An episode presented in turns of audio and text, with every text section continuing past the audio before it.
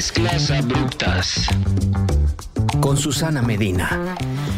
Bienvenidos a un episodio más de Mezclas Abruptas. Yo soy Susana Medina y en esta ocasión la invitada de hoy es María Paula Martínez Jauregui Lorda. Ella es una fotógrafa documental y montañista mexicana. Cuando yo la conocí, lo primero que supe es que había nadado con tiburones, que había visitado cráteres de volcanes activos y que estuvo fotografiando y documentando las salas de maternidad COVID cuando empezó la pandemia. Y yo básicamente pensé que era como Lara Croft Tomb Raider. Dije, ¿qué es esto? ¿Qué es esta mujer? Y supongo que ustedes entenderán que yo estaba un poco intimidada. Cuando, cuando me contaron todo lo que hacía, dije, ¿qué es eso? ¿Cómo, ¿Qué le digo? Pues me voy a ver muy torpe, le diga lo que le diga. Eh, pero luego, luego, resulta que es toda buena onda. Es un poco goofy y es muy chistosa. Y, nada, de repente dije, qué extraño que esta persona que ha estado en lugares extremos del mundo sea una persona tan normal y buena onda. Hola María Paula, ¿cómo estás? Hola Susi. Oye, qué buena presentación. Muchas gracias. esa, esa es la verdad. Estaba yo así como, ¿cómo va, va a llegar Indiana Jones versión mujer?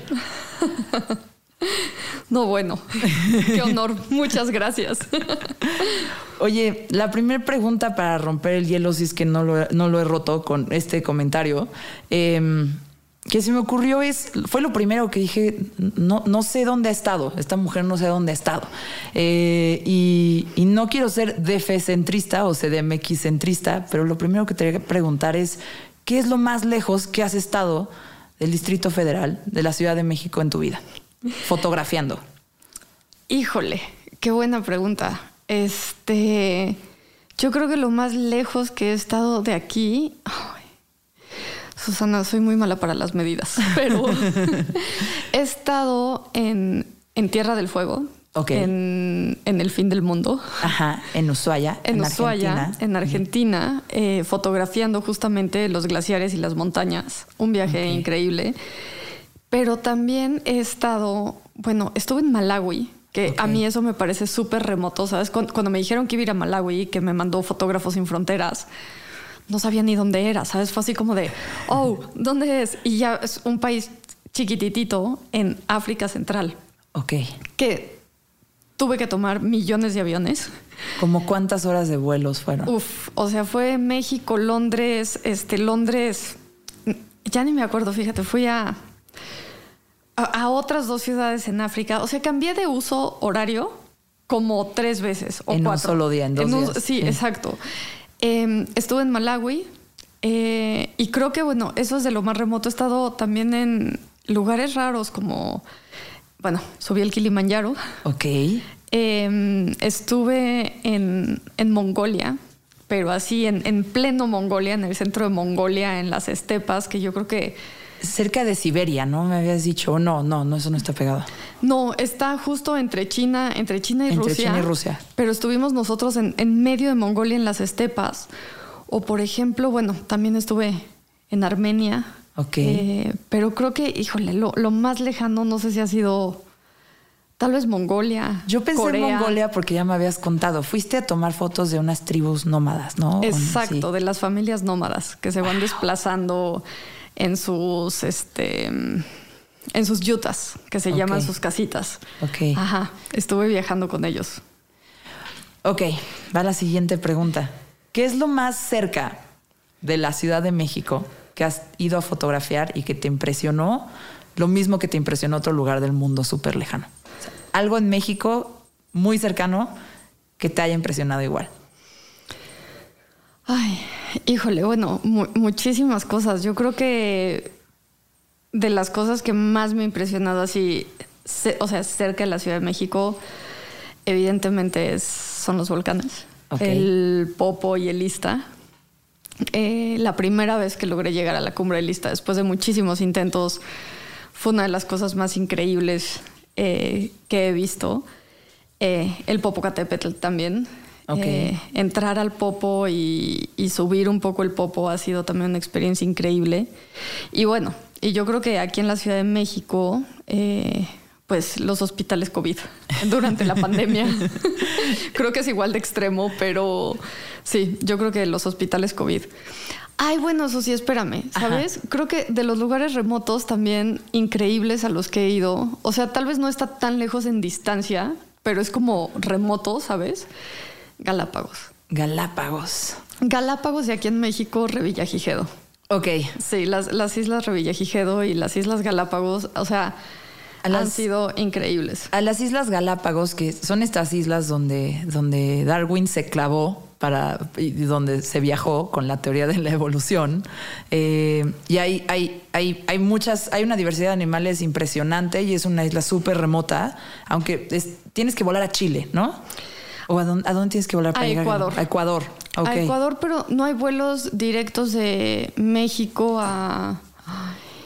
Ay, ahorita se me fue el nombre de la ciudad a la que hay que volar para, para luego embarcarse y así. O sea, sí tienes que tomar varios vuelos Ok. porque vuelas después a San Cristóbal y de ahí en San Cristóbal, Galápagos, ya te embarcas. Pero es en Ecuador. Ok. Em, y, ¿Y ahí fuiste a bucear o solo fuiste a tomar fotos de la naturaleza? No, fui a bucear. Ok. Y también a Revillagigedo. Esa- Cuesta mucho trabajo decirlo. Exactamente. Que es que es- también es otra zona como muy, muy fértil y con muchísimas especies de animales y mucha biodiversidad también, ¿no? Sí, y Revillagigedo es parte del estado de Colima. Pero fíjate que es eh, de los puntos, creo que es el punto en México más metido en el Océano Pacífico. Ok. Ajá. Y, y también, o sea, Revillagigedo, Galápagos, Cocos en Costa Rica, Malpelo en Colombia, son como un triángulo de las migraciones de los tiburones martillos, de, o sea, a, a veces han tagueado, por ejemplo, tiburón ballena. Ajá.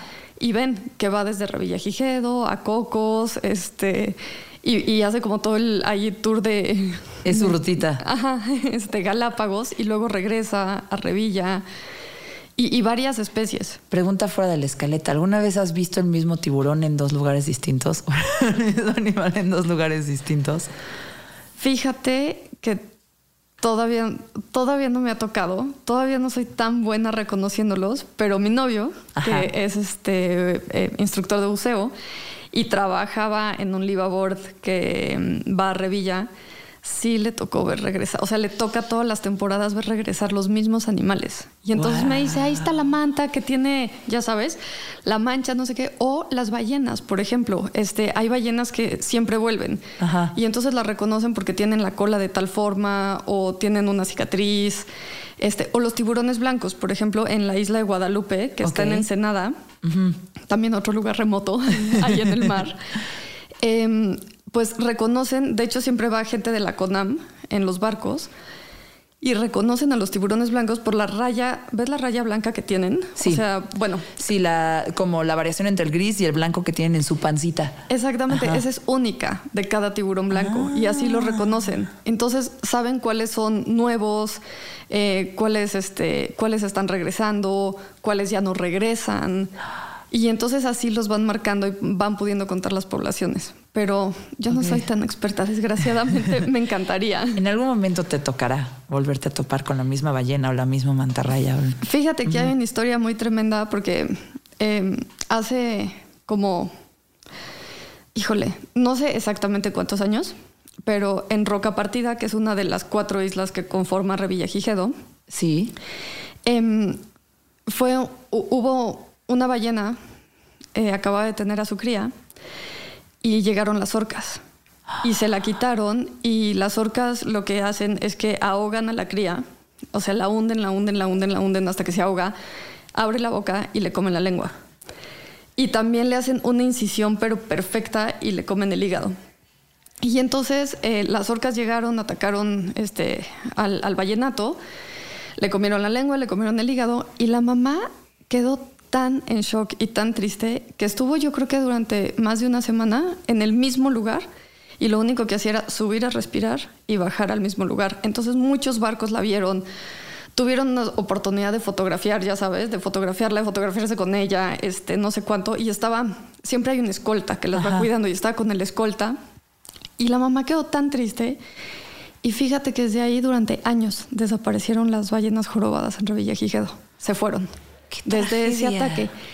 Y este año Ajá. apareció la misma mamá con una cría nueva. Qué bueno que había un final feliz porque está nada de echarme a llorar. sí, ya sé, las orcas son tremendas. Sí. La misma mamá con una cría nueva en roca partida nuevamente y dejando la, dejando la cría como pues me dio ir a investigar a los buzos, ¿sabes? Este, como a ver quién, quiénes eran, qué eran. Y entonces, pues bueno, es una historia muy bonita de la misma ballena que regresa años más tarde otra vez con su cría, con una nueva cría. ¡Qué belleza! Sí, después de esa historia tragiquísima. Oye, hablando de, la maternidad, hablando de la maternidad, em, a ver, en, 2020, yo te conocí en el 2020 y era plena pandemia. Y estabas yendo a las salas de emergencias, a las salas de maternidad, ¿no? También donde, donde bueno, de COVID. Em, y documentando cómo se enfrentó a la pandemia eh, distintos 10 hospitales de la Ciudad de México.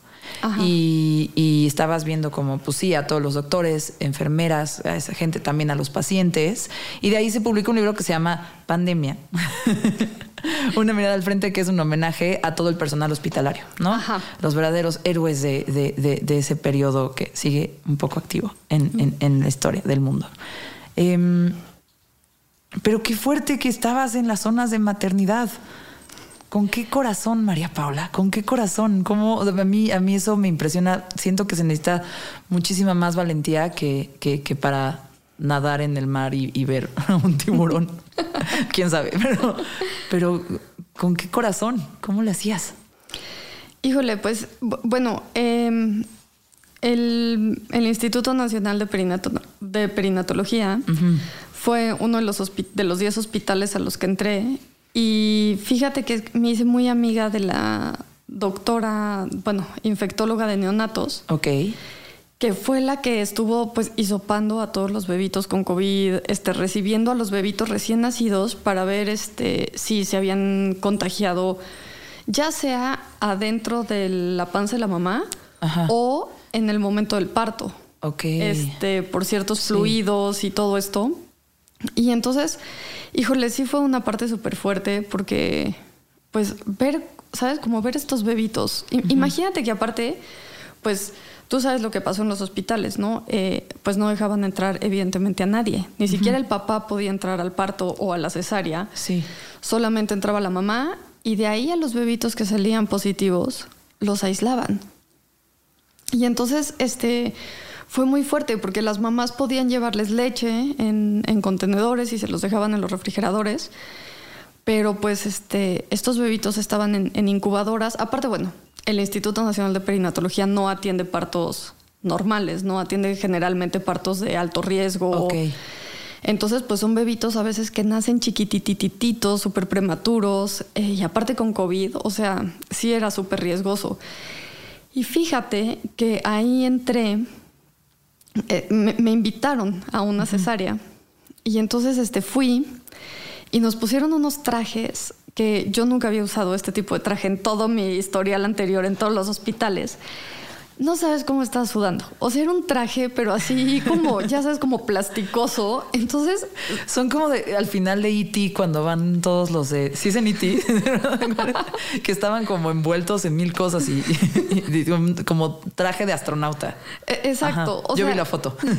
o sea, un traje, ya sabes me escurría el sudor, o sea, por las manos, ya era así como, y aparte, bueno, con guantes, el cubrebocas, que te lo juro que yo de repente me, me, zafaba tantito el cubrebocas y es que me estoy ahogando. Y la cesárea se retrasó dos horas. ¿Qué? Y entonces, bueno, yo ya estaba así de, bueno, Dios santo, ¿qué va a pasar? Este, vámonos de aquí, por favor. Y de repente me dice, no, no, no, María Paula, ya está la cesárea. Eh, bueno, evidentemente pedimos permiso este, a la mamá, todo esto, dijimos que estábamos haciendo la documentación. Y entonces empieza la cesárea y me dice la doctora, oye, ¿has visto alguna vez en tu vida una cesárea? Y le digo, no. Y me dice, bueno, mira, aquí te vamos a dejar un banquito, ¿no? Por si, si sientes que te vas a desmayar o te mareas, siéntate o avísanos. Y yo como que dije, ay, por Dios, ¿no? Si yo ya he entrado, o sea, hasta entré a autopsias COVID, ¿no? O sea, sí. ya entré a todo lo que, lo que he podido ver en el hospital. Sentías que ya tenías el estómago. Exacto. Y entonces entro y, y, fue loquísimo porque pues ya no, bueno, le ponen la epidural a la mamá, no sé qué, y de repente le abren la panza y nace el bebito. sacan el bebé y se pone a llorar. Y te juro, Susi, fue como si yo y el bebé estuviéramos conectados. Se puso a llorar el bebé y me puse a llorar yo, pero nunca había visto aparte yo a nadie nacer. Entonces, esa fue mi primera vez. Y entonces me puse a llorar así de, me, me conmovió mucho como, ¿sabes? Em, un bebé abriéndose paso en estos años, en este año más bien llevamos menos de un año de pandemia, pero en estos tiempos de muerte, incertidumbre, enfermedad, y el bebé naciendo y diciendo como de, con permiso bicho, con permiso vengo. todos, exacto, voy a nacer y voy a vivir. Y fue como la vida abriéndose paso, ¿no?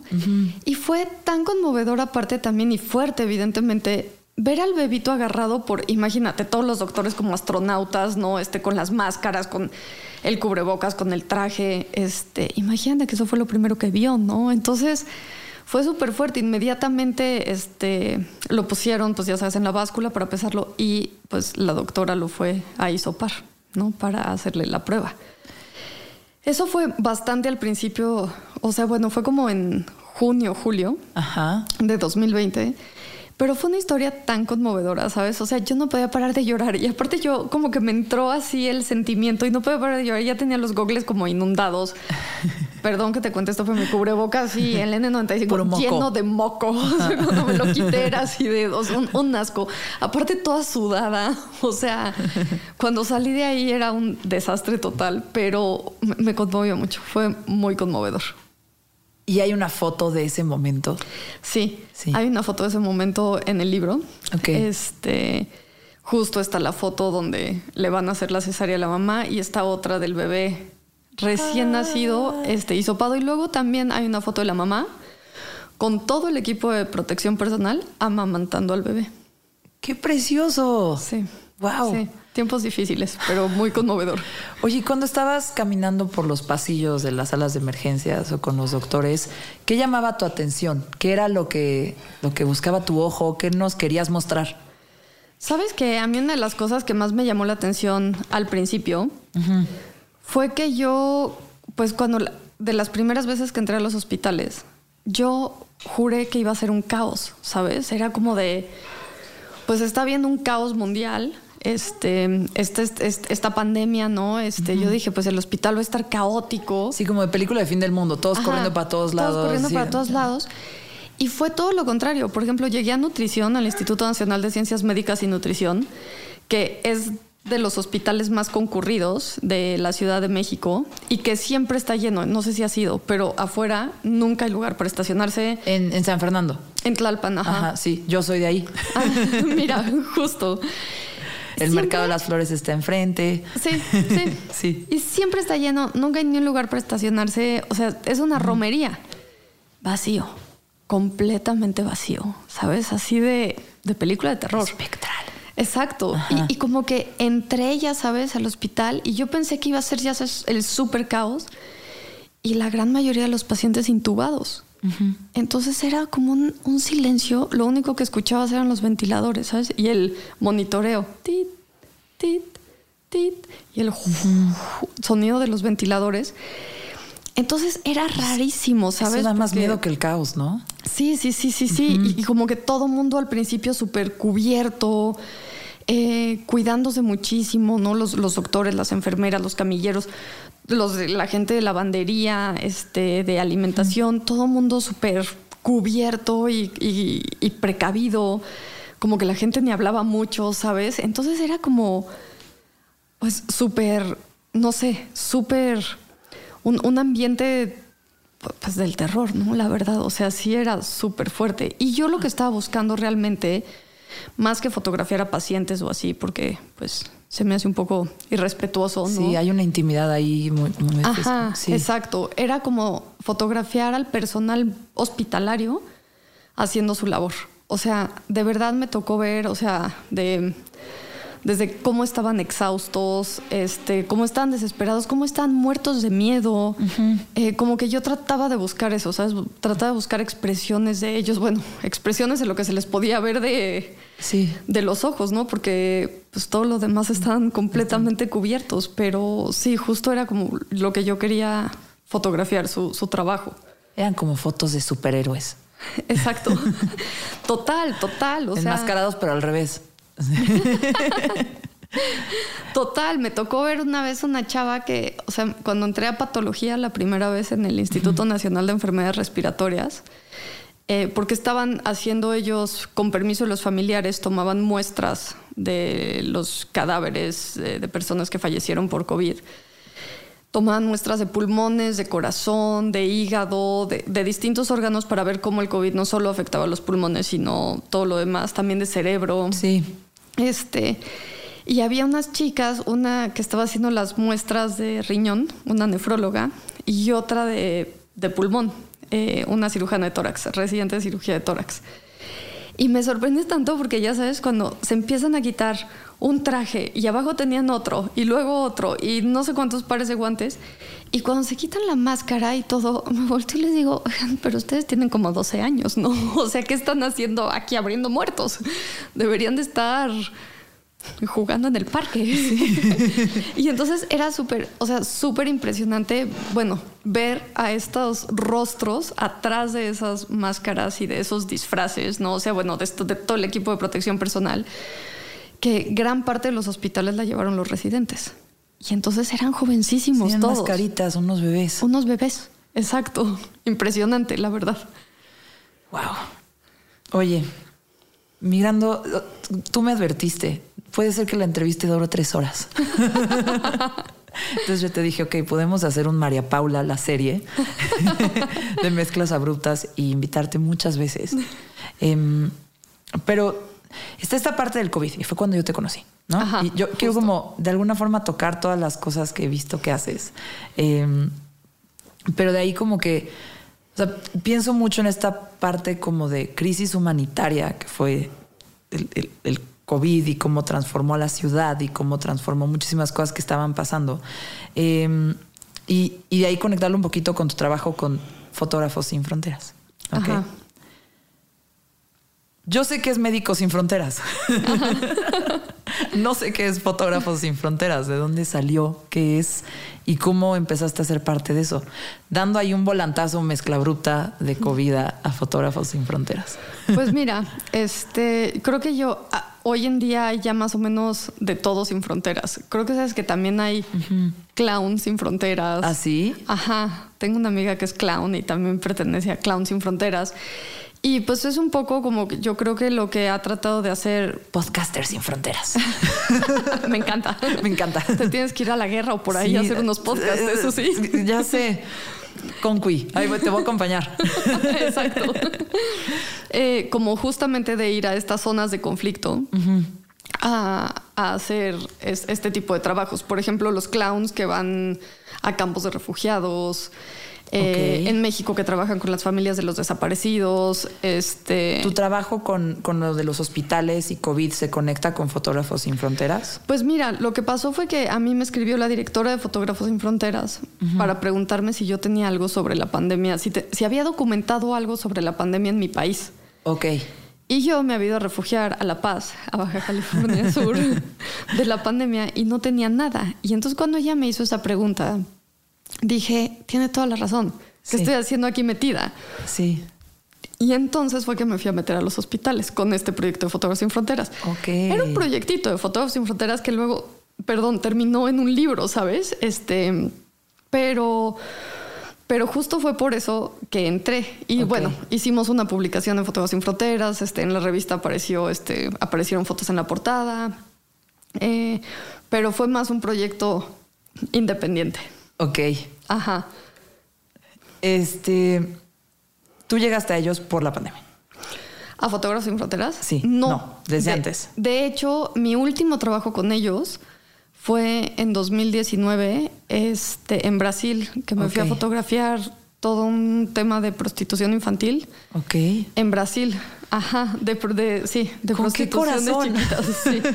No, tremendísimo. Y justo terminé ese proyecto y en 2020 yo impartía un taller para Fotógrafos Sin Fronteras sobre mm, cómo contar historias visuales en Guatemala, que evidentemente se canceló por la pandemia. Ok. Bueno, además de, de- de eso, ¿qué otros pues momentos donde hay, donde hay momentos de índole humanitario, momentos de derechos humanos que, que has ido a retratar? ¿Qué otros conflictos o situaciones Pues mira, llegan a la mente? justamente eh, yo conocí a Fotógrafos Sin Fronteras en 2017, que fui con ellos a la India. Ah, esto fue como fui a tomar un curso sobre cómo contar historias visuales. Ajá. Y fuimos a trabajar con una comunidad este, de mujeres que está saliendo adelante en una sociedad tan patriarcal como la co- como es la de la India, ¿no? Sí. Este, Que las mujeres son un cero a la izquierda y solo sirven para casarse, casarse. tener hijos Sí. eh, y cuidar luego a los suegros, a los hijos y a los suegros.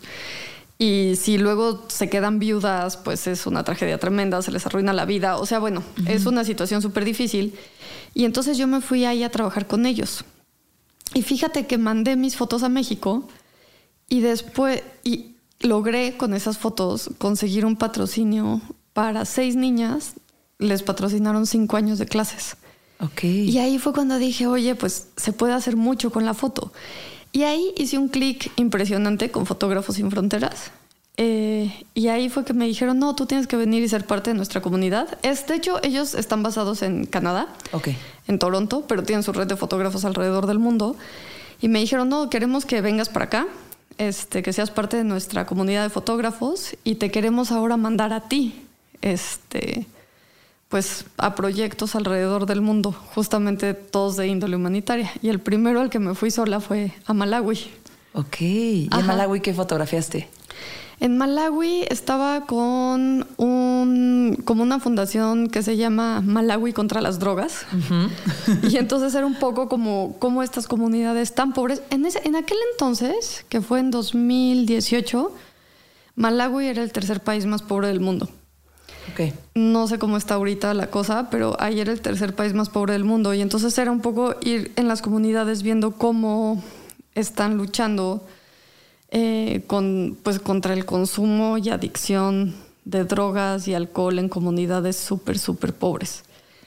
Em, y justo como, como esta fundación los, está los trata de ayudar a salir adelante. Oye, mi, mi siguiente está, creo que estás llevando la conversación a un lugar súper lindo y un poquito eh, te estás adelantando a lo que yo te quería preguntar, pero escuchándote y desde mi perspectiva, como estar ahí, tomar fotos y mostrarle al mundo lo que está pasando es una forma de poner tu granito de arena, ¿no? De- en todo. Eh, y siento, por lo que me cuentas, que, que, sí lo sientes así, ¿no? Que, que sí sientes que eso está ayudando a que otras cosas pasen. Y de repente ya nos contaste así como una anécdota donde tuvo un impacto positivo tu trabajo con estas niñas que pudieron estudiar. ¿cuál ha sido la frustración más grande? Híjole, yo creo que, pues, Sin. Yolanda. pues yo creo que, no sé si ha habido, fíjate que en, en esto de los trabajos humanitarios, pues, yo, bueno, sí, o sea, te iba a decir, no sé si ha habido así una realmente frustración, porque siempre hay, hay algo de Todo el provecho. tiempo, ¿no? Pero fíjate que de repente sí es frustrante no poder hacer más. ¿Sabes? Es como de decir, híjole, yo vengo aquí a fotografiar y entonces en cierto sentido me tengo que desconectar y desapegar, ¿no? De, de la gente y no meter sentimientos y todo esto que es imposible completamente. Pero como de decir, bueno, no, no, no puedo hacer más, ¿sabes? Me encantaría hacer más. Justo en Malawi eh, fui a estas comunidades y vi a estos niños, ya sabes, los niñitos. Yo llevaba mi ropa, o sea, era invierno, hacía frío, yo llevaba mi ropa de montaña y los niñitos con la ropa toda rota y descalzos y así. Y yo dije, bueno, o sea, como que, ¿sabes? Necesito darles algo a cambio de todo lo que ellos me están dando. Hice una campaña por Instagram este, para recaudar dinero para comprarles zapatos, cobijas, o sea, una, algo que no va a resolver en absoluto su, eh, Su futuro. Sí, Sí. Y, y la pobreza, ¿no? Y el problema de pobreza que hay. Eh, pero bueno, dije, bueno, al menos pueden estar calientitos durante este, el invierno. Y fíjate que con las fotos que les tomé recaudé dos mil dólares en una semana. Y bueno, dos mil dólares en Malawi es muchísimo dinero. Y entonces este, les hicimos este, todas estas compras y así. Y, y bueno, ¿sabes? Fue como que otra cosa que dije, órale, sí es súper poderoso el poder de la, de la fotografía. Em, Y el Instagram usado para el bien. Exacto. Y el Instagram usando, usado Para el bueno, bien. Como un, un instrumento del bien. Sí, y fíjate que ahí también hablando con el jefe de la aldea a la que fuimos, pues en un momento como que él me propuso, oye, pues a la próxima hagamos una campaña para construirles un salón de clases. Y dije, mira, nada más, ahí Sí. va algo, ¿sabes? O sea, ahí, ahí va algo muy bueno también. Este. Y entonces, bueno, es, es eso como de, no sé, siento lo, lo frustrante es como que de repente siempre yo me quiero quedar en los lugares a, a estar más, ¿sabes? Y, y de repente es muy poco tiempo y, y creo que es- eso es lo como más frustrante. Oye, ¿y cuando has estado en estos lugares, has tenido miedo? ¿En algún lugar tuviste mucho miedo? Eh, fíjate que sí, en, en dos lugares fue que tuve algo de miedo. O sea, en la India, pero fue por un... O sea, no- nosotras, la verdad, hicimos las cosas mal. Nos éramos cinco mujeres. Estábamos con la directora de Fotografía Sin Fronteras, que se llama Daniel. Eh, y estábamos con este, un- una chica de China, una señora de Francia y una chava de Canadá. Y yo, y nos fuimos a meter a un templo que nos habían dicho que los viernes era una ceremonia musulmana. Ok. Y nos habían dicho como aguas. Pues la, la directora insistió, vamos, vamos, vamos. Y fuimos y era un mar de gente, eso sí, no sabes. Pero así entrando al templo y como que pues evidentemente nos veíamos completamente diferentes a todos los demás. Y como que se molestaron y nos empezaron a gritar. Este, pues ya sabes, en un idioma completamente incomprensible para nosotros. Y de repente a mí me dieron un palazo en el hombro. Y yo de repente veía entrar a la gente así que dije, otra vez que, o sea, aquí desaparecemos y, nunca nos vuelven a encontrar. Esa fue una vez, pero fíjate que otra estaba en justo principios de 2020. Eh, estaba en un proyecto con la Universidad de Harvard en Bangladesh, en el campo de refugiados más grande del mundo, que en 2017 cruzaron más de, de sopetón, más de un millón de personas de Myanmar a Bangladesh porque les estaban tratando de hacer un genocidio en Myanmar Ok. la comunidad rohingya, y se instalaron en Bangladesh y crearon este campo de refugiados gigante, pero gigante. O sea, que es como ver desde... Seúl. Sí, o sea, o- ¿sabes? O sea, es como irte a parar más bien como al, al volcán este de Iztapalapa, ¿no? Y ver todo, todo, todo, todo, o sea, todas estas ca- casitas construidas y así. Y me acuerdo que una vez eh, íbamos con una persona de, de la Organización Mundial de la Salud y estábamos ahí y, y habían bloqueado unas calles y este chavo era un francés y nos dijo, no, vénganse, vamos caminando. Y empezó ir rapidísimo, pero como entre laberintos que eran las calles. Y yo te lo juro, iba como con la cámara corriendo así tras ellos. Pero este también es un mundo tan grande que también fue esta sensación de... María Paula, no te pierdas, no te... O sea, ahora sí presta atención y ve, o sea, no fotografías ahorita, presta atención y no los pierdas, porque si te pierdes aquí, también yo creo que no te encuentran nunca, ¿sabes? Creo que esa, fue otra de las veces que tuve miedo. Pero generalmente me he sentido muy cuidada. A- ahorita me hiciste pensar un poquito en este cruce entre documentar y fotografiar momentos sórdidos o lugares donde hay mucha tristeza y mucha miseria y, y- y muchísimo conflicto. Y luego como la fotografía al mismo tiempo es un, también es algo estético, también es, es, es una experiencia visual, es, es- es una experiencia artística que tanto tú que lo tomas como la persona que lo, que lo, que lo, que lo consume o lo está viendo, está experimentando, ¿no? Para ti, ¿dónde está esa raya? Porque también tomas fotos de lugares espectaculares y preciosos, así como tomas fotos de situaciones intensas.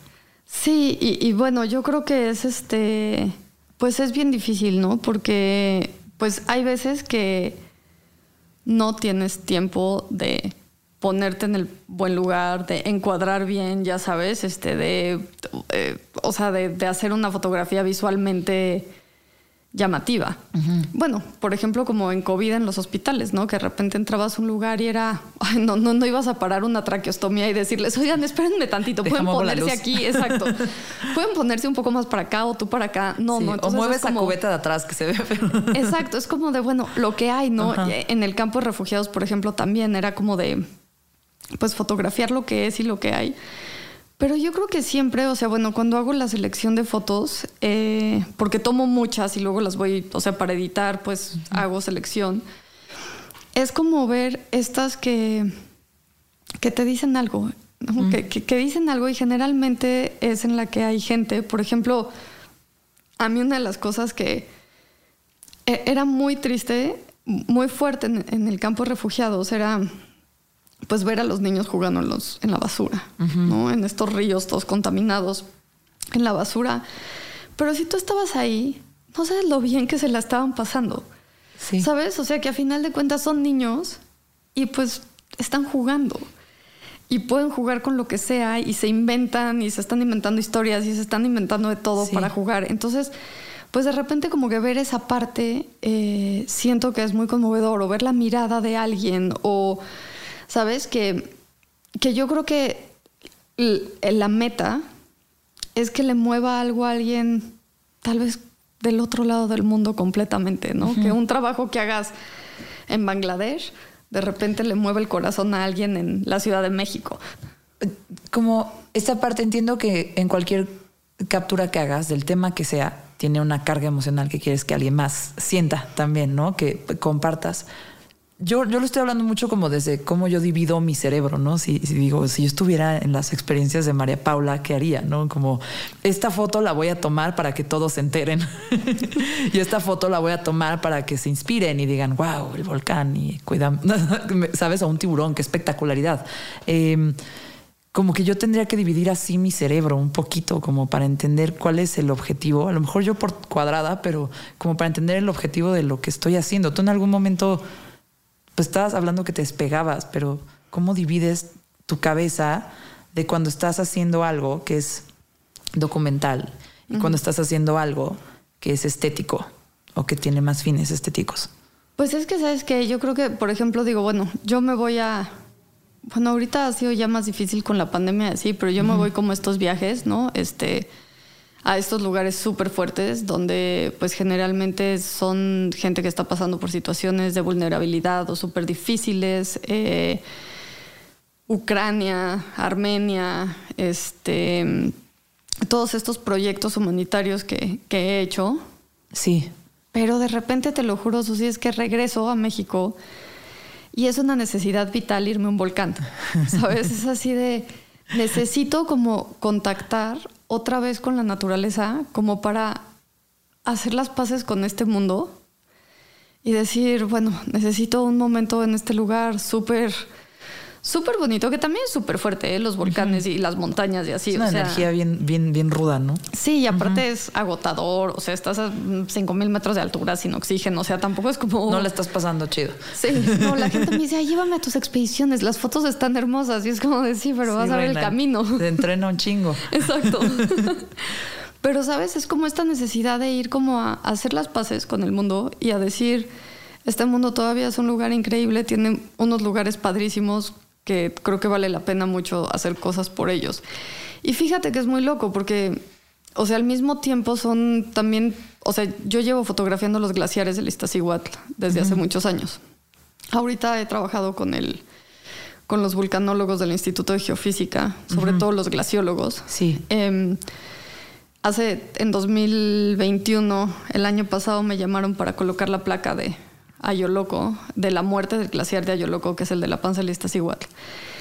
Y yo decía, híjole, que me sentí muy honrada que me llamaran a mí para hacer ese trabajo, pero al mismo tiempo sentí una profunda tristeza, ¿no? De, oye, ya está, ya, ya pasó, o sea, ya se murió. Y es muy chistoso. que fuiste a un, funeral, pero a un lugar al que vas por paz. La gente ve mis fotos y me dice, pero qué hermosísimas fotos. Y yo, no, pero, ese no es el propósito. o sea, pero los glaciares están derritiendo, ¿no? O sea, justo mi foto es para enseñar esto. Digo, la foto estará muy hermosa, pero pues es un glaciar que se está muriendo. Entonces, este, es como pues sí, muy dual eso, ¿no? La foto está muy bonita porque el lugar es muy lindo, Siento pero que tienes, eres una persona que a donde vaya tienes como esta dualidad, como, como estas, como de poder compartir, o sea, como de poder convivir con esta dualidad de algo como intenso que está pasando o rudo, pero al mismo tiempo capturar la belleza o lo estético o, o la paz y el caos. O sea, como que ahorita todo lo que hemos platicado nunca te había visto así. Te había visto como, ah, es Lara Croft, güey. pero, pero como esta persona que tiene una capacidad de, de estar procesando como, como estas paradojas o estas cosas, ideas que se encuentran en un solo lugar. Tienes que ser muy fuerte, María Paula. Pues, pues a veces, a veces también luego regreso después de fotografiar a mi casa y me pongo en posición fetal bajo la regadera a llorar. Con tus gatitos. Exacto, con los gatitos. así. Oye, eh, también otra cosa que te iba a decir es ya mejor entrevístate tú sola. Has contado todas las cosas. y justo el ángulo que, que, te los quería preguntar, te quería decir cuál es tu fascinación con los volcanes. Porque qué sientes cuando vas a un cráter. Eh, pero de alguna forma ya me lo contaste. Eh, no sé si hay algo que quieras agregar sobre eso. También te iba a preguntar sobre los glaciares. Eh, bueno, es que, sabes, yo empecé a subir volcanes. Bueno, empecé a subir montañas. O sea, nació mi, mi, mi como nació como una necesidad después Sí. de que murió mi mamá en 2000 a finales de 2012 como que yo quise empezar a tener otra relación con el mundo que no fuera los amigos y la fiesta y ya sabes. Y como que entonces me quería acercar yo de otra manera al mundo. También yo estaba muy enojada después de que murió mi mamá Sí. no perdón paréntesis que, que fue muy muy curioso porque yo cuando murió mi mamá juré y perjuré nunca jamás pisar un hospital. Nunca jamás lidiar con los doctores, con las enfermeras, los odiaba a todos. Y con este proyecto de la pandemia fue como que hice mis paces, o sea, hice las paces con todas estas personas que terminé adorando, admirando y ahora trabajo muchísimo en hospitales, documentando. Pero bueno, este, yo estaba como muy molesta con, con todo esto y, y como que qu- quería hacer las paces con el mundo y empecé a subir montañas. Y fíjate que ahí empezó a nacer en mí un amor por los volcanes impresionantes, porque según yo, el cráter de un volcán es la boca de la Tierra. Ok. Y entonces es como la boca por donde la Tierra se expresa. Y la Tierra estalla y entonces, lo- o sea, el volcán es como este contacto directo del centro de la Tierra con la superficie. Y entonces, pues ahí están, pues, o sea, la lava son como sus venas y Sí. toda esta sangre que corre y cuando explota es como la Tierra gritando. Y entonces, este, siento que es, que es como un contacto muy fuerte y muy profundo con este mundo. Entonces, desde ahí nació un profundo amor mío por, por los volcanes. Aparte siento que, como ves, por lo que hemos platicado, Sí. soy un poco intensa y me gustan mucho las experiencias intensas. Entonces, este, pues es todo un reto, ¿no? Subir a los volcanes. Es lo que, lo que yo te decía, que de repente es como, es un domingo a las 5 de la mañana y te estás congelando, o sea, justo antes del amanecer, te estás congelando, no puedes respirar bien porque estás a más de 5 mil metros de altura. Y yo te lo juro, creo que todas las veces me digo, ay, María Paula, ¿qué haces aquí? ¿Por qué no estás en tu casa cuchareando a tus gatos?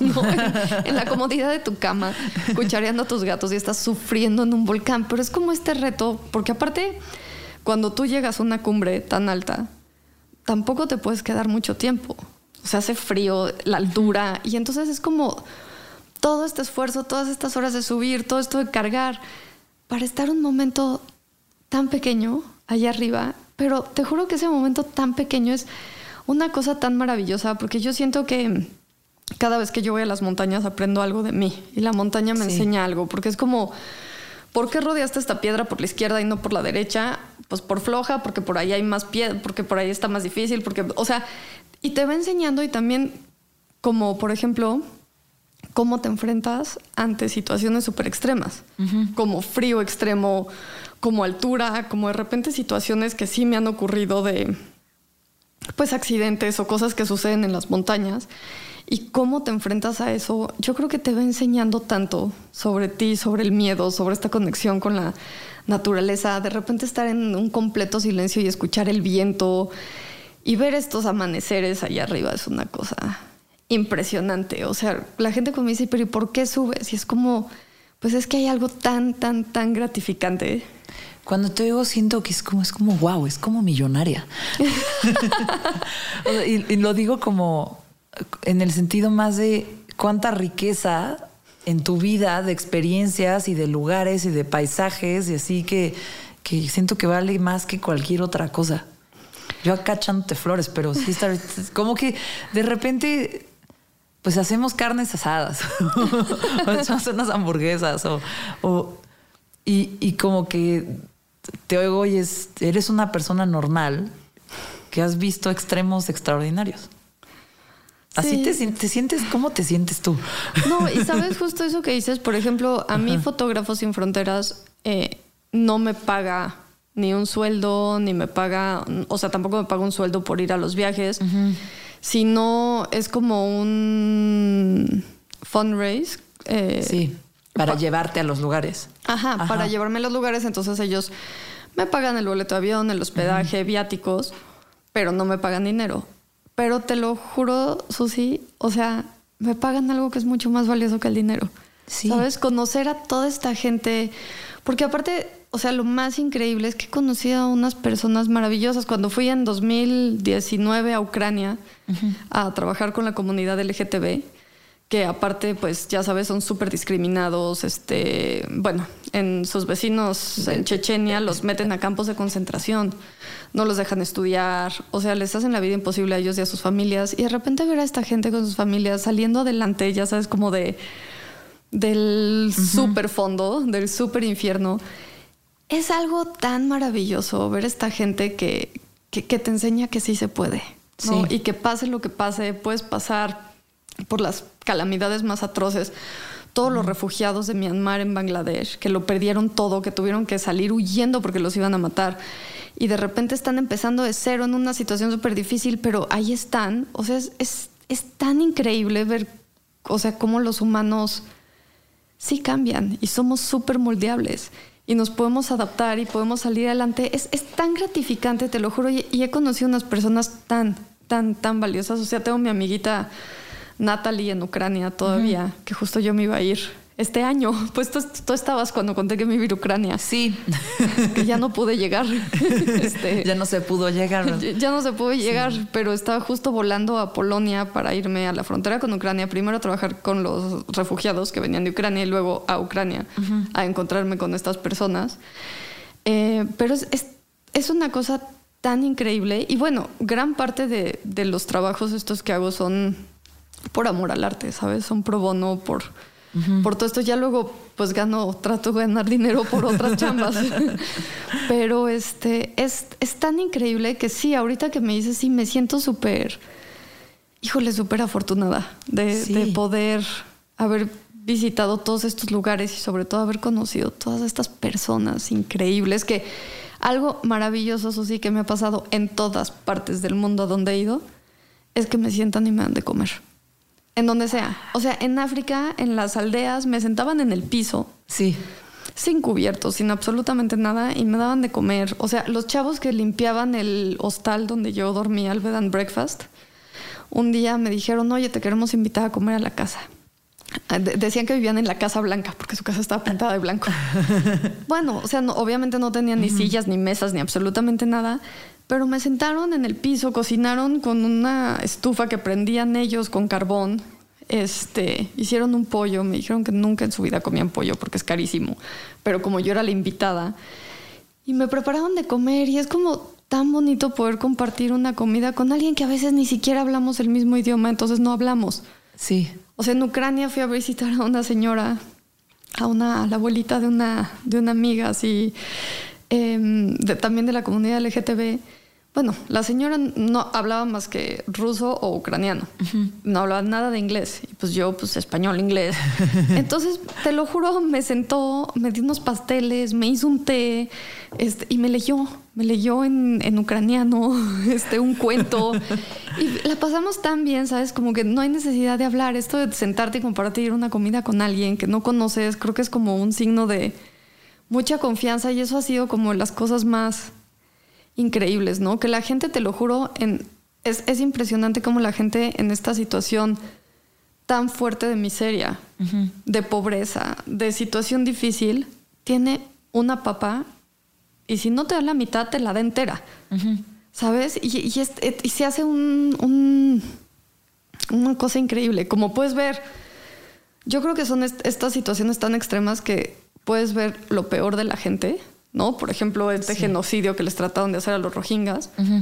Pero también lo mejor de la gente, de esta gente que viene, se instala y te abre su casa y te sienta a comer y te da un vaso de agua. Y a mí me decían, no vayas a comer nada en el campo de refugiados, porque ya sabes que el cólera, que esto, que el otro. Era como, fue imposible, ¿sabes? La gente me sentaba a comer en sus casas y, Y era no como de... que no, o sea, no, ¿cómo vas a decirles que no? ¿Sabes? Es- para ellos es un gran regalo. En Mongolia, una de las familias nómadas también súper pobres, mataron un chivo para hacernos un caldo. Mataron uno de sus chivos para hacernos un caldo, para agradecernos, ¿sabes? O sea, ¿cómo les vas a decir que no? O sea, es, No. es algo muy hermoso.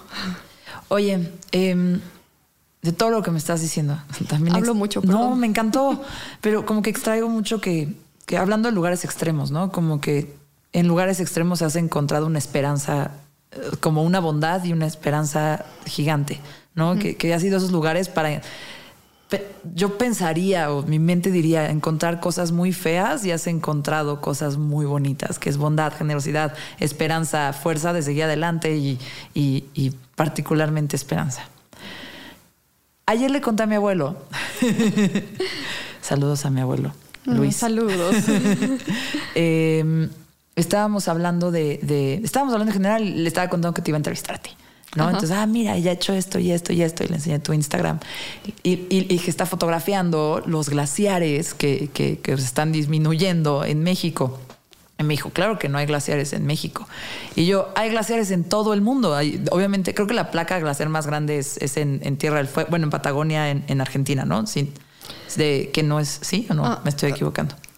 Creo que no, sabría sabe? responderte exactamente. Hay glaciares por todos lados. eh, este, y entiendo que la importancia. Sí es ahí. Sí es ahí. Sí, sí es ahí. Eh, entiendo que la importancia de los glaciares es que de ahí viene muchísima agua dulce y que de ahí van a los ríos y de ahí se hacen los lagos y es como muy importante. Y el hecho de que se vayan reduciendo y se vayan acabando, pues habla muchísimo de el impacto que hemos tenido la raza humana en el mundo. Y no quiero deprimir a nadie, pero primer cosa es, pues acabas de decir que fuiste al funeral de un glaciar. Sí. Básicamente. ¿Qué glaciares hay en mí? O sea, de estos glaciares, ¿cuáles son? ¿Dónde están? Porque mi abuelo no sabía. No, y sabes, perdón, sí, también sí. los glaciares tienen una importancia porque ayudan a reducir la temperatura del planeta. O sea, tienen muchísimo, o sea, su función es gigante, ¿sabes? No solo es como de agua, es como reducen la temperatura, o sea, son importantísimos eh, para todo el ecosistema. Y en México tenemos glaciar en el pico de Orizaba, está este, el glaciar de Jamapa, eh, en el Iztaccíhuatl está el glaciar del Pecho, que está muy chiquito ya, se está reduciendo. Estaba el glaciar de Ayoloco, que es sobre un lado. Está el glaciar de la Panza, el glaciar de Ayoloco ya desapareció. Sí. El, el glaciar de la Panza. Ayoloco es este, en, en- en La Mujer Dormida. Ajá. Ajá. El- y este, está el glaciar de la panza de la mujer dormida que ya es, o sea, queda nada. O sea, pero de verdad nada. Sí. O sea, de repente lo puedes ver más, parece más chonchito, porque, pero es porque cayó una nevada. Sí. Pero de glaciar así ya no hay casi nada. Y estaban los glaciares del Popocatépetl, que ahorita está, o sea, hay unos que todavía existen, pero están completamente cubiertos de ceniza. Y por, por la misma actividad del Popo también se están reduciendo. Oye, ¿y en Chihuahua y así también hay, hay glaciares o no? No, solo están en las altas montañas que pasan los 5000 metros. Entonces están en el pico de Orizaba, que son 5000, casi 700. Ok. En el Iztaccíhuatl, después de los 5000. Y bueno, en el Popo, que son 5500. Tú estás haciendo tomas aéreas de esos glaciares Ajá. y los haces con dron. Ajá. Ajá. Entonces, esta otra cosa, si no les parece suficiente todo lo que les ha contado María Paula, es la primera mujer mexicana certificada como piloto de dron. Ahí. Oli. ¿Tú es- ¿Dónde estás? Perdón, preguntas burras, pero ¿dónde estás tú cuando estás tomando las fotos de los glaciares? Generalmente estoy sobre los glaciares Ok. y este, volando el dron para justamente agarrar eh, todos los glaciares. Ok. Em, ahorita estaba, bueno, estaba haciendo un proyecto con el Instituto de Geofísica de la UNAM y con unos vulcanólogos porque ellos hacen fotogrametrías para ver este, cómo se van reduciendo los glaciares y cómo se han ido reduciendo. Entonces yo voy con ellos y les ayudo con toda la parte del dron.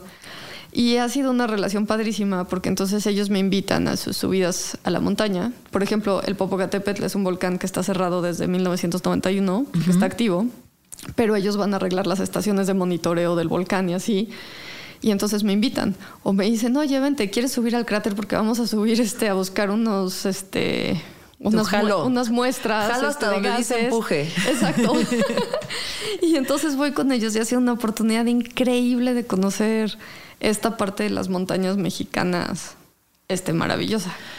Ok, con el trabajo que estás haciendo con ellos y tú siendo la experta en encontrar esperanza en lugares inesperados, esperanza en lugares extremos, ¿cómo pinta la situación glaciar mexicana? Pues mira, la situación glaciar a nivel mundial es inevitable. O sea, hay un proceso que es este, un proceso natural por el cual se van derritiendo los glaciares. Porque aparte, pues nos vamos, o sea, es, es todo un proceso natural de, de, o sea, de un calentamiento, se me fue la palabra que, que define justamente eso, pero es como un calentamiento natural del planeta. Sí, Sin embargo, sobre es el que... Ajá, O, sea, ento- o sea, entonces es natural que los glaciares se vayan derritiendo. Sin embargo, este, desde hace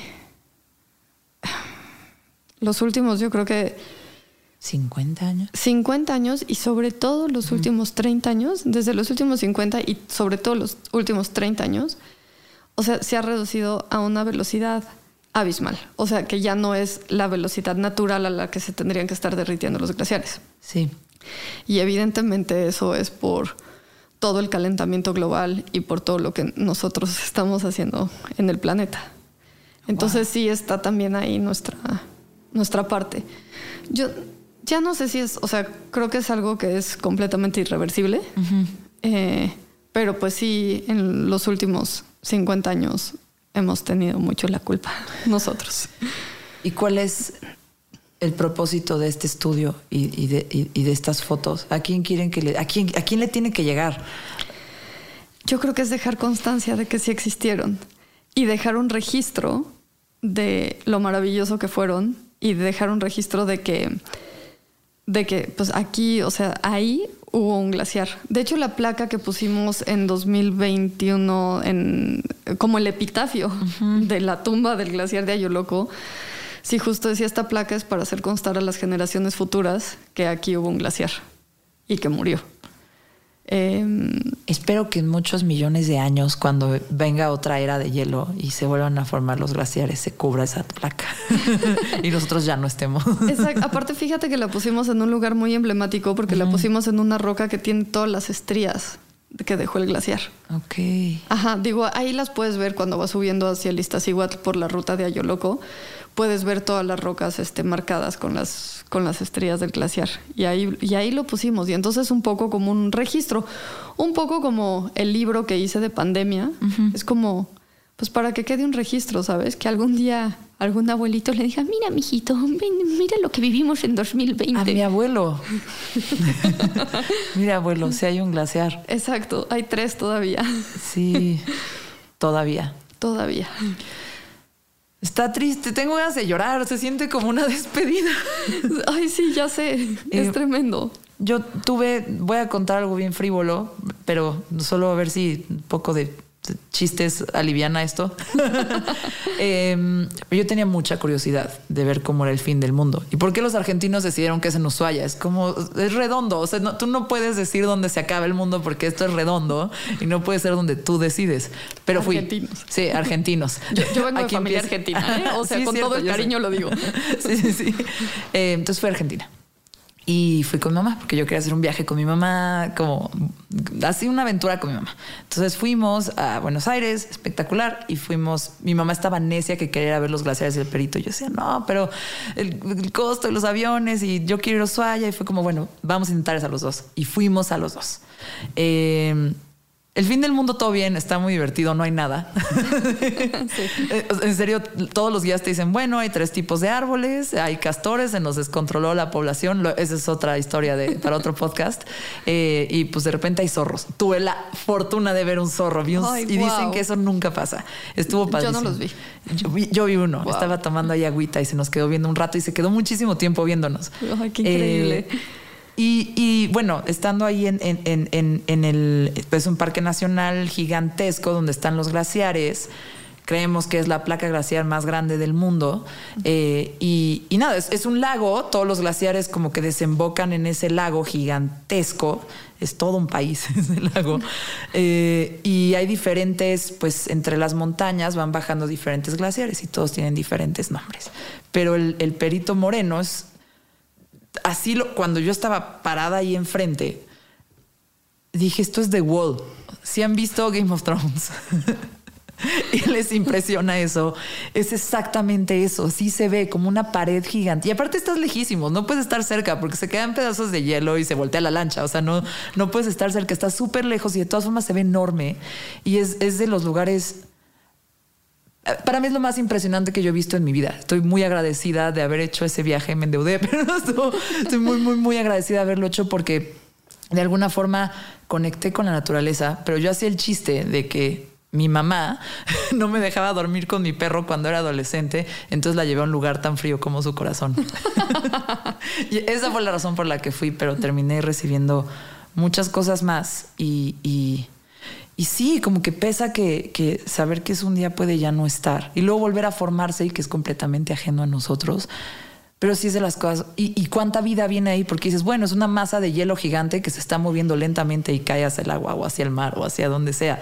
Eh, pero no, está, también formaron la tierra, formaron las montañas, formaron el agua que te tomas. Eh, y nada, qué duro. Sí. Quise sí, acabarlo bien, pero no pude. No, pero fíjate que creo que el Perito Moreno es uno de los pocos glaciares que se, Que se están conservando, Ajá, ¿verdad? Ok, Ajá. sí. Entonces, así puede, o sea, puede ser algo bueno. Y es por el punto en el que está en el mundo, ¿no? Porque está muy al sur o, o ¿sabes? Porque Híjole, es- fíjate que exactamente no sé por qué es, pero es de los pocos glaciares que, bueno, no sé si los pocos o el único que sí se está conservando y regenerando. Ah, qué paz. Bueno, por ahí. Todos para Patagonia si se acaba el mundo. Exacto, a destruir el último glaciar. Oye, eh, yo, yo iba a empezar como COVID, Ucrania, lugares extremos del mundo a los que has ido con Fotógrafos Sin Fronteras. Luego iba por, por los volcanes, luego iba por los glaciares y los revolvimos. Antes de eso iba eh, entre, entre Ucrania y, y- y los volcanes íbamos a hablar de tiburones. y estamos dejando los tiburones al final, pero creo que esto está muy bien porque me emociona muchísimo. Sí, lo primero que yo quería era hablar de tiburones. Y tú tienes muchos tiburones en los bracitos también. Sí, me fascinan. Anécdota chistosa, espero que sea chistosa, pero cuando yo estaba muy chiquita, en un cruce de San Fernando había un puesto de revistas.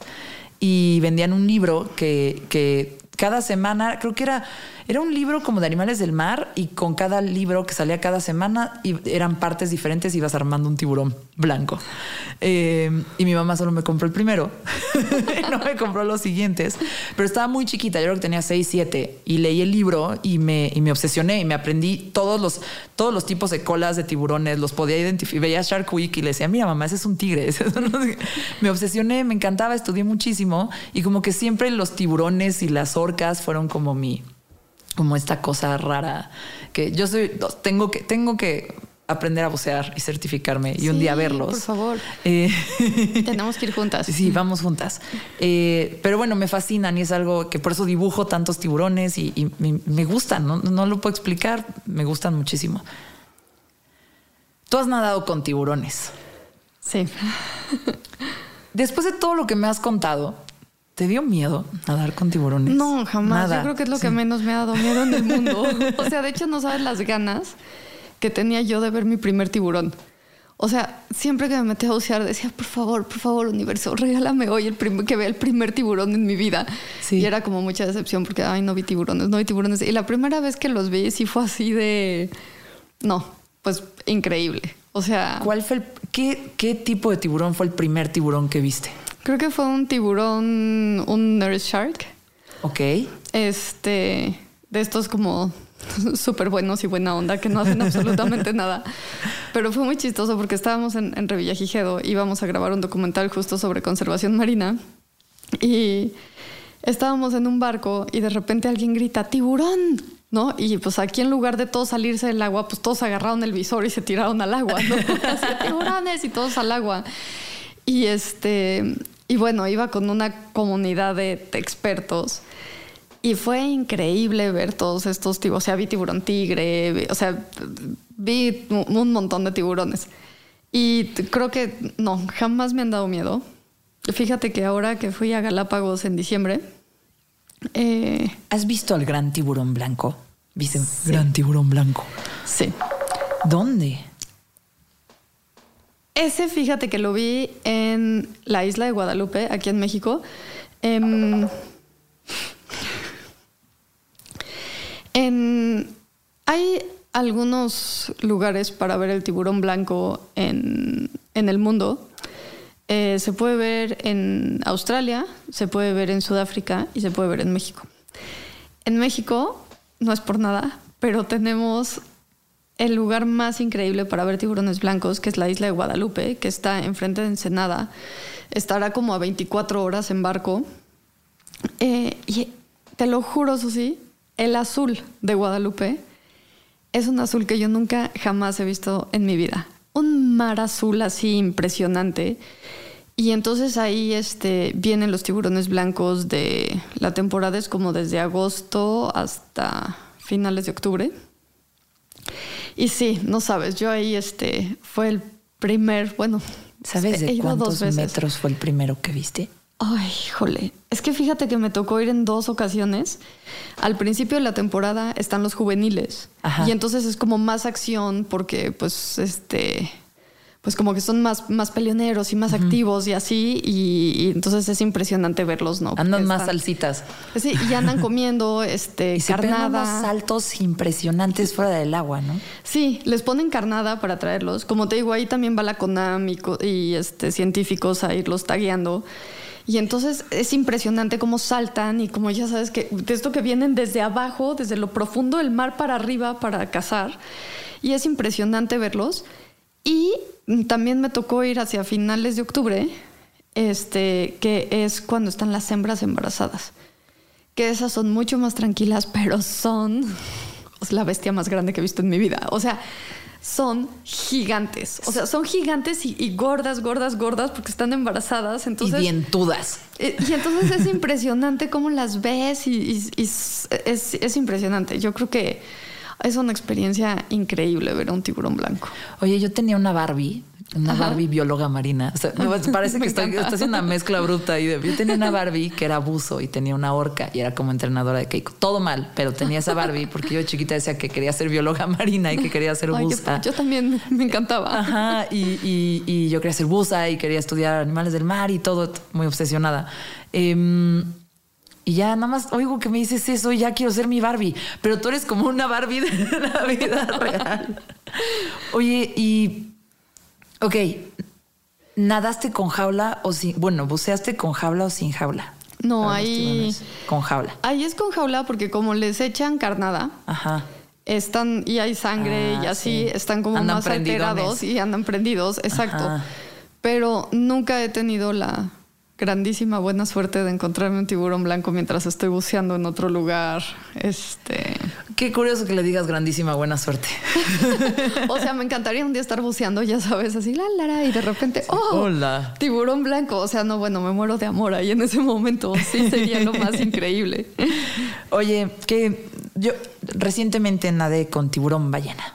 Ay, qué sí, belleza. era el sueño. Eh, tomó ir, mira, tal cual. Eh, eh, fuimos a, a Holbox y, y el novio me dijo, el productor ejecutivo de este programa me dijo, eh, pues mira, Es una lancha, son dos horas, lancha así de motor grande, pero lancha de motor y son dos horas hacia el mar eh, para que lo puedas ver y estás ahí un ratito. Entonces no sé si, si se te antoje. Yo ¿De qué hablas? Es mi sueño, es el sueño frustrado por el que nunca he hecho nada en mi vida. Sí, me encantan los animales del mar, tenía una obsesión hasta Barbies y nunca he hecho nada por ese sueño, solo los dibujo. Leo cosas y los dibujo. Eh, y dije, no, no, no, no me importa. Pensé como el Ferras, no hay pedo, lo pago. Y dije, güey, no hay, o sea, así es, no hay pedo, lo pago. Mejor, va. Pues ahí vamos en la lancha nos tocó el mar, los jóvenes de, la lancha nos dijeron, no, está súper picado, nunca está así. ¿Viste la tormenta perfecta? ¿Cómo se hacían las olas así? George Clooney en la... Así, así lo vi, así lo vi. Y yo, chale, no le avisé, no le mandé location a mi mamá, no le dije que iba a hacer esto. Estaba muy, muy nerviosa, pero yo en esas situaciones que como que me pongo tensa, como que me pongo muy calmada. Y digo, bueno, será lo que sea, me agarro bien y ahí vamos. Y pues sí, unas olotas y azotabas y te dolía la espalda horrible. Y luego de repente pues agarraban la ola muy de frente y nos caía dentro de la lancha. Eh, pero yo decía, bueno, esto es para turistas, ¿no? Debo, debe ser que vaya a estar bien. Ese es, ese es mi mantra cuando algo me da mucho miedo. Esto es para turistas. Eh, y ya fuimos y, cuando llegamos al punto, ya dos horas hacia el mar, este, nos dicen, bueno, la verdad está muy picado y yo creo que no lo van a poder ver. Yo no creo que los encontremos. Eh, y usualmente cuando los encontramos, pues bajamos a los de nuestro bote y luego le avisamos a los otros botes que aquí hay uno, ¿no? Está raro. yo es una experiencia que no repetiría porque es turístico y son animales y está bizarro, pero, pero bueno, ¿no? Fui eh, y empecé a vomitar. yo me empecé a sentir muy, muy, mal. Nunca me había pasado subiéndome una lancha, nunca me... No, pues con más revuelto. Guacaré hasta mi alma. Sí, saqué todo, saqué todo, todo, todo, todo. Y mientras estaba en, en, en la lancha, yo decía, no hay pedo, lo pago. O sea, como que estoy viniendo a un espacio donde yo no debería de estar, a ver algo espectacular que, que pues con lo que he soñado. Yo he soñado con tiburones, ballena muchísimo. Tengo unos sueños ahí medio psicodélicos, luego te cuento. pero para mí era muy, muy importante. Y yo así de, no hay pedo, lo pago. O sea, si tengo que dejar aquí toda la bilis y mi estómago, lo, lo quiero hacer. Y como que lo pensé como, lo voy a ofrecer porque no debería yo estar aquí, ya sabes. No, no, o sea, ¿cómo? Y, y entonces nos dijeron, bueno, pues estamos aquí esperando a ver si sale uno, pero todos los botes nos vamos a avisar, nos vamos a estar monitoreando. Y de repente, sí, sí, pues afirmativo, afirmativo. Y entonces así que no, nos, así se arranca la lancha y llegamos a un lugar donde había ya varias lanchas de turistas alrededor como del tiburón cine, tiburón. Eh, y, era un caos, era, un caos porque estaba el mar súper picado, las olas gigantes, muchísimas lanchas, y van soltando a los turistas de dos en dos, eh, yo turista, eh, y me dice la lancha, tuve primero porque solo si te bajas al mar se te va a quitar el mareo. Entonces me aventaron a mí primero. Eh, sí me aventaron porque yo ahí toda lenta, ya sabes, así, toda señora dándole, trepando la pierna en la orilla de la lancha. Y así que los ves me agarran del chaleco y mocos al agua. Eh, y lo alcancé a ver pasar, pero súper rápido. Eh, y por suerte nos dejaron bajar un par de veces más y sí pude nadar como paralelo a uno y, y por arribita y una cosa gigante de su, el ancho del tiburón el tamaño de mi sillón y, luego la cola le pasó a mi novio por la cara, casi, casi le dan la fue, fue así impresionante. Con la gente que veníamos unos dijeron, yo ya está muy abusivo con el tiburón, ya no me quiero echar. Y yo decía, bueno, si quieres se puede ir. O sea, tiene un chingo de changas, de, canchas de abajo. Eh, pero bueno, ya aprovechamos el momento tuve conflictos, fue muy raro porque el turismo y se cruza como que no, tuve mucho conflicto con, lo que estaba viviendo, eh, no sabía cómo iba a ser tampoco, pero algo que fue muy extraño es, es un tiburón, no, no, bueno, nadan con la boca abierta y así comen un chingo de plancton, no te van a hacer nada no tenía miedo, pero sentía que me iba a dar mucho pánico y emoción verlo, como que estaba cumpliendo un sueño. Yo tenía mucho miedo de que me fuera a dar el patatús de, como ansiedad, no sé. Eh, y estaban estas olas, muchas lanchas, toda la gente saltando al mar, gritándote, te aventaban, así había mucho, mucho caos. Y cuando, con el snorkel, cuando me asomé, todo lo que sentí fue paz. Cuando lo vi pasar, solo sentí como una inmensa, inmensa, inmensa paz, como si estuviera viendo el, no sé, el sentido de la vida o algo. y arriba era un, arriba era, arriba era un cagadero. Así era un cagadero. Y nada, fue la experiencia de las experiencias más bonitas que he tenido en mi vida. Perdón, ya se Ay, no, qué, bonito. El tiburón ballena es una cosa maravillosa. Sí. A mí me tocó justo en Galápagos ver unos gigantes, pero buceando. Sí. Que es muy raro verlos buceando. Ok. Y sí era ver pasar unas moles así de... Un microbús azul con puntito. Sí, exacto. Un tanque de guerra así de... Impresionante. No, impresionante. Y eso que dices, esa sensación de paz abajo del agua es... Es increíble porque no escuchas, o sea, hace poco inventaron unos visores para que puedas hablar abajo del agua. Yo dije, nunca me pongan uno de esos, por favor. Justo es este momento de paz. Tremendo. Oye, para terminar, mezclas abruptas. Tú eres una mezcla abrupta. Así, fotógrafa, tiburones, cráteres, eh, crisis humanitarias, aventuras, Ucrania, todo. Eh, pero de todas estas cosas, ¿tienes algo que sea tu elemento favorito a fotografiar? Si te dijeran, solo vas a fotografiar de adelante, fotógrafa de Nat Geo, solo ballenas. Uf, híjole.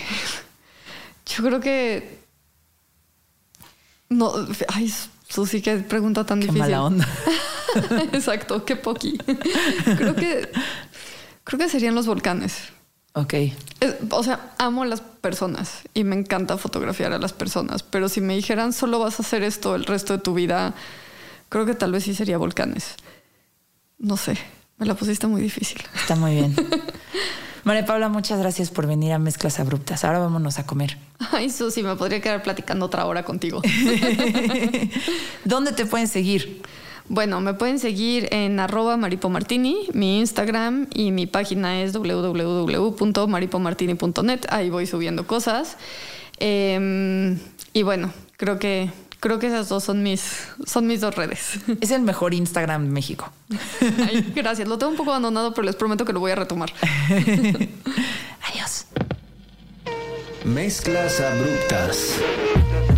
Con Susana Medina. Sigue o suscríbete a este podcast para recibir un nuevo episodio cada semana. Deja una reseña. De preferencia 5 estrellas. Excelente servicio. Y si quieres seguir la conversación, busca arroba mezclas abruptas Mezclas abruptas. o arroba Susy Rain, S-U-Z-Y, Rain de lluvia en inglés. En Twitter o Instagram. Mezclas abruptas con Susana Medina.